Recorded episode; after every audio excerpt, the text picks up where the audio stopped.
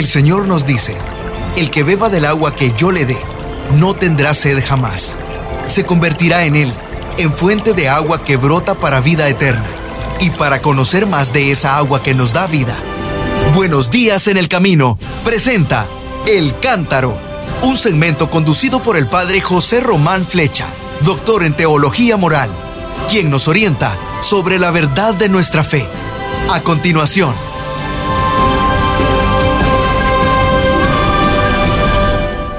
Mis queridos hermanos, soy el padre José Román Flecha de la Diócesis de León, en España. Tengo mucho gusto en estar con ustedes hoy, una vez más. Hoy es miércoles, ciertamente, pero el Santo Padre y los miembros de la curia del Vaticano están realizando ejercicios espirituales. No han podido ir a la casa del Divino Maestro de Aricha, donde solían celebrar el retiro durante esta semana, por razones de la epidemia, como ustedes conocen. Entonces el Santo Padre ha exhortado a todos los miembros a, donde quiera que estén o en sus domicilios, a dedicar esta semana al retiro, a meditar, a, estudiar la palabra de Dios, a hacer oración. Y la oficina de prensa de la Santa Sede ha informado que esta semana se suspendían todas las intervenciones públicas, todos los compromisos del Santo Padre, incluida la audiencia y la catequesis del miércoles que correspondía al día de hoy. Teniendo todo eso en cuenta, yo he recordado al Papa Pío XII, que era el Papa de mi, de mi niñez. Eugenio Pacelli, natural de Roma, estudiante en la Universidad Gregoriana de Roma y también en la Universidad Sapienza, la Universidad Pública de Roma. Había sido encargado de negocios extraordinarios de la Santa Sede, había sido nuncio ante Alemania, conocía muy bien al régimen nazi desde la elección de Adolfo Hitler en 1933, había colaborado con el Papa anterior, Pío XI, para eh, la elaboración y la publicación de la carta Mitbrennen der Sorge, con, con, mucha, con quemante, quemante preocupación, que se titula aquella carta, sobre el nazismo, y había sido elegido Papa en el mes de marzo de 1939. 1939, no se nos olvide. Bueno, ¿por qué? Porque ese mismo año, el día 23 de agosto del mismo año, se firmó en Moscú el Tratado de No Agresión entre Alemania y la Unión Soviética, también conocido como el Pacto Ribbentrop-Molotov, por el nombre de los ministros de Asuntos Exteriores tanto de, del Tercer Reich, el régimen nazi de Alemania en aquel momento, y por la otra parte, por los soviéticos Molotov. Entre las cláusulas secretas de aquel pacto, aquel tratado de no agresión, estaba el reparto de Polonia entre ambas potencias que habían decidido que el río Vístula, que pasa por Varsovia, sería como el límite, la frontera entre la Unión Soviética por una parte y la Alemania nazi por otra. O sea, Polonia estaba llamada a desaparecer. Así como la incorporación de otros países, por ejemplo de Finlandia, de las repúblicas bálticas por parte de Rusia. Era como todo el mundo se imagina, una provocación, una provocación a Europa y una provocación a medio mundo, como así iba a ocurrir. Eso fue el 23 de agosto de 1939. Pues bien, al día siguiente, la noche del jueves 24 de agosto de 1939, el Papa Pío XII dirigió un apremiante radiomensaje a todo el mundo lo de todo el mundo no se me ocurre a mí, es que está así en la cabecera del discurso. Un radiomensaje a todo el mundo sobre el inminente peligro de guerra. Y ahora ya entienden ustedes por qué he ido yo a desempolvar aquel mensaje. En aquella hora tan tremenda ya, tan grave, el Papa Pío XII deseaba transmitir a todo el mundo la voz de Jesucristo nuestro Señor la voz de Cristo, como él dijo, que dirigía a los gobernantes, a los hombres de la política, a los hombres de las armas, a los hombres de la comunicación en la radio y de la comunicación también en las conferencias de todo el mundo, y a todos los que tenían autoridad sobre el pensamiento, sobre la acción de sus hermanos, y a los que tenían una seria responsabilidad por la suerte de las gentes y por la suerte de la humanidad.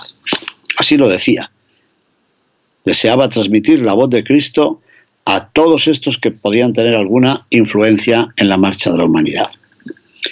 El Papa percibía que la tensión de los espíritus era tan fuerte que parecía inminente el desencadenarse del tremendo torbellino de la guerra, como así fue. Por eso dirigía una paternal y una cálida llamada a los gobernantes y a todos los pueblos, no solo a los gobernantes, sino también a los súbditos, digamos. Y a todos, y esto me parece muy interesante, a todos les recordaba tres datos que se podían observar en la experiencia humana, la experiencia universal de todos los tiempos. Tres puntos que, como suelo decir, cada uno de ellos merecería no solo una conferencia, sino un taller. Punto primero.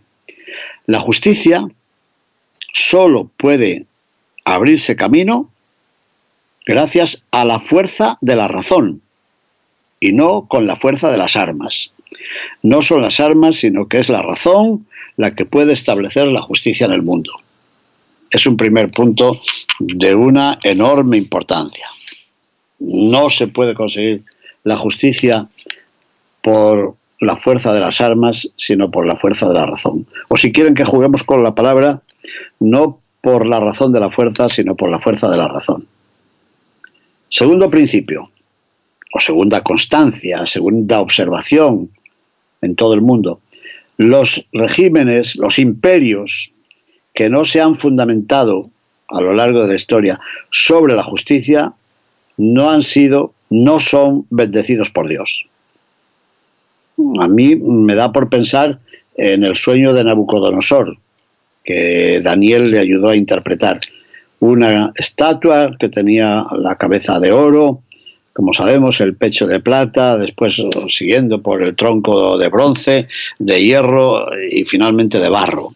Y una piedrecita que bajaba de una montaña se chocó con esa estatua y la derribó. Y era eh, el sueño sobre la suerte de los imperios.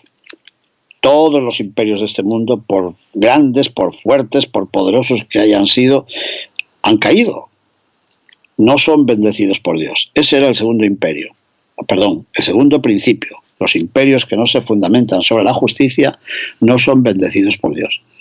Y tercera observación, que no son observaciones filosóficas, sino de la experiencia. La política, cuando abandona la moral, los principios éticos, es decir, la pregunta por el bien y por el mal, ¿es lícito, no es lícito, está bien esto que estamos haciendo o no? Una política que deja de lado la moral, traiciona, termina traicionando a los mismos, a las mismas personas que han promovido esa política. Por tanto, una observación sobre la justicia, otra sobre los imperios y otra sobre la política. Repito, si la justicia se abre camino por la fuerza de las armas, fracasa. Hace falta la fuerza de la razón. Segundo, si los imperios no se fundamentan sobre la justicia, no tienen éxito. Y en términos de creyentes, no son bendecidos por Dios. Y tercero, cuando la política deja de lado los principios morales, al final se convierte en un arma arrojadiza contra los que la han promovido. Traiciona a los mismos que la han promovido. Tres grandes observaciones. Bueno, parece que esas tres observaciones eran un recuerdo del pasado. Nacían de la historia, de observar lo que ha pasado desde los medos y los persas y los griegos y los romanos y tantos imperios de, la humanidad. Hasta Napoleón si quieren y hasta más acá. No, cita al Papa, ¿eh? no cita los nombres de los imperios, pero sí que recuerda esas tres experiencias. Pues bien, después de recordar el pasado, Pío XII atraía en aquel radiomensaje, atraía la atención del mundo hacia el presente, y decía al pie de la letra, unas frases que han sido repetidas muchas veces, también ahora mismo. El peligro es inminente, pero todavía hay tiempo. Es decir, se puede negociar. Miremos a ver, hagamos diálogo, ¿no? Y las dos frases siguientes que son para grabarlas en el bronce. Nada se ha perdido con la paz. Punto. Todo puede perderse con la guerra. Bueno, y así fue, como sabemos. Repito esta frase tan impresionante. Una frase en tres apartados, podríamos decir. El peligro es inminente, pero todavía hay tiempo. Nada se ha perdido con la paz, todo puede perderse con la guerra. Bueno, ¿y qué conclusión se puede sacar? Como extrayendo la consecuencia inmediata de aquella amenaza que se estaba cerniendo sobre el mundo en aquel mismo día, en aquella misma noche, el Papa sugería unas medidas que podrían contribuir para asegurar un futuro de paz. Primera, que vuelvan los hombres a entenderse, que vuelvan a tratar, que vuelvan a dialogar, tratando con buena voluntad y con respeto a los recíprocos derechos. Y entonces se darán cuenta de que a las sinceras prácticas, a las sinceras y, prácticas negociaciones, nunca se les cierra un éxito honorable, honorable. Tratando no tenemos nada que perder y siempre habrá algún éxito. No sé si el que usted esperaba, pero un éxito serio, prudente, merecedor de figurar en la historia, un éxito honorable. Así que un camino, que vuelvan los hombres, las gentes, los gobiernos a dialogar, a entenderse, a tratar. Y segunda conclusión, si así lo hacen, se sentirán más grandes, ¿sí? Se sentirán más grandes, pero grandes con la verdadera grandeza, no con una grandeza ridícula. ¿Y para eso qué tienen que hacer? Imponer silencio a las voces de la pasión, a la pasión privada de un individuo solo, pero también a la pasión colectiva, porque en muchas ocasiones quien promueve la guerra parece ser una persona, un gobierno, pero, pero detrás en muchas ocasiones hay un pueblo entero que está decidiendo, qué sé yo, vengarse, engrandecerse, eh, aumentar su prestigio o defender su autonomía o esos ideales de los nacionalismos, qué sé yo. Repito, si hacen eso, se sentirán más grandes si imponen silencio a las voces de la pasión, tanto colectiva como privada, y admiten el imperio de la razón. ¿Y entonces qué? Que ahorrarán la sangre de los hermanos y también se ahorrarán la ruina de su propia patria, andando el tiempo. Bueno, pues aquel papa, Eugenio Pacelli, Pío XII, que a veces me parecía que era un poeta, porque escribía de una forma impresionantemente bella, aquella noche clamó por la radio que nos escuchen los fuertes para no convertirse en débiles en la injusticia. Que nos escuchen los poderosos si quieren que su poder no sea destrucción, sino apoyo, sostén para los pueblos y tutela para la tranquilidad en el orden y en el trabajo. Y esto, decía él, esa última parte es preciosa, que lo suplicaba por la sangre de Cristo. Y lo decía además sabiendo, y así lo afirmaba, que su opinión estaba apoyada por todos los rectos de corazón de cualquier parte del mundo que tenían hambre y sed de justicia. Es decir, estaba aludiendo a las bienaventuranzas de Jesús en el Sermón de la Montaña. Y de paso, como no, pedía oraciones para que la gracia del Señor aplacara las iras, reconciliara los ánimos y adelantara la aurora de un futuro más sereno. ¿Qué les parece? Así que pedía oraciones, Pío XII, para que la gracia del Señor aplacara las iras de todas las gentes. para que la gracia del Señor reconciliara los ánimos de los gobernantes y de los pueblos.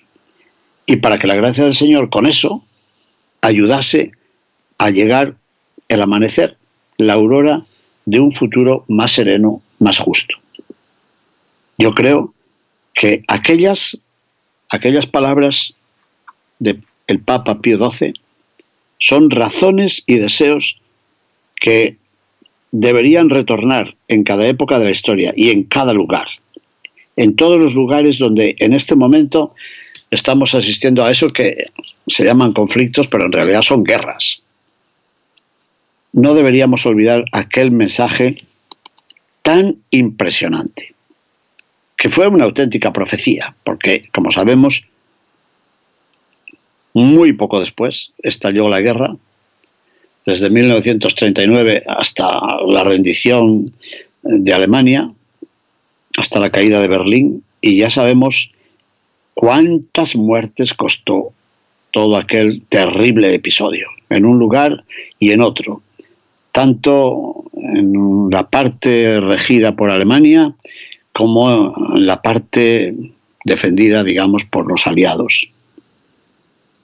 Pero al mismo tiempo sabemos que aquel tratado de no agresión entre Alemania y la Unión Soviética, eh, poco después mm, ya quedó en, nada, en papel mojado, porque Alemania se atrevió a atacar a la Unión Soviética, o sea, se acabaron las amistades y los propósitos de aquel pacto.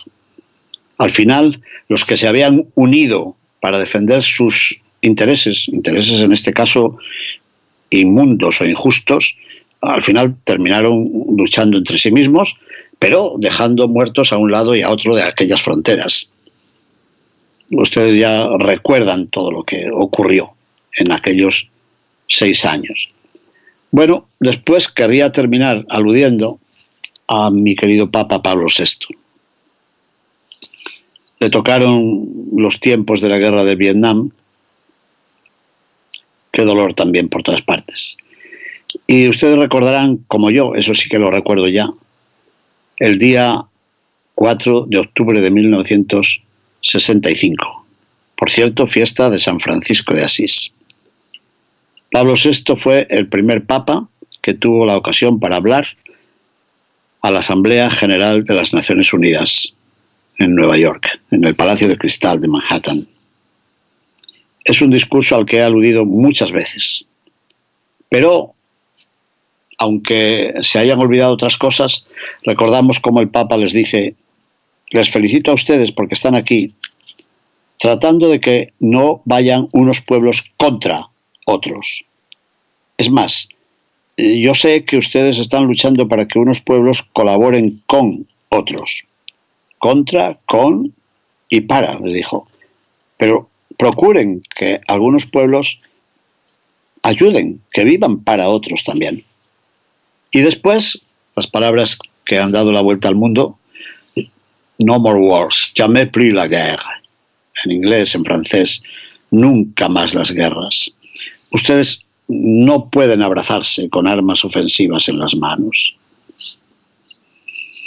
Después de aquel discurso, después de asistir a la feria de Nueva York, a la cual habían llevado nada menos que la imagen de la piedad de Miguel Ángel, la pietà de la Rovere que se encuentra en la Basílica Vaticana, en la primera capilla a mano derecha al entrar en la Basílica.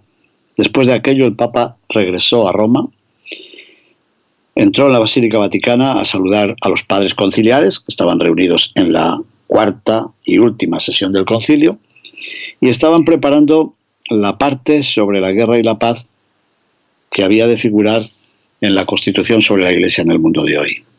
Aquellas palabras fueron muy interesantes porque cambiaron muchos puntos de vista y lograron que en la doctrina oficial de la Iglesia Católica apareciesen esas palabras que piden que los conflictos se solucionen con el diálogo y no con las armas. Muy bien, no teniendo catequesis del Papa Francisco hoy, y teniendo en cuenta la situación en la que estamos viviendo, me parecía importante recordar hoy aquel radiomensaje del Papa Pío XII en la noche del jueves 24 de agosto de 1939. Mis queridos hermanos, a propósito de todo esto, como nos ha pedido el Papa Francisco este domingo pasado, hagamos oración y ayuno y procuremos presentar ante el mundo el deseo de la paz, que seamos, como decía también Pío XII, que seamos hombres y mujeres que deseamos vivir con hambre y sed de justicia. Mis queridos hermanos, que el Señor esté con todos ustedes y con tu espíritu.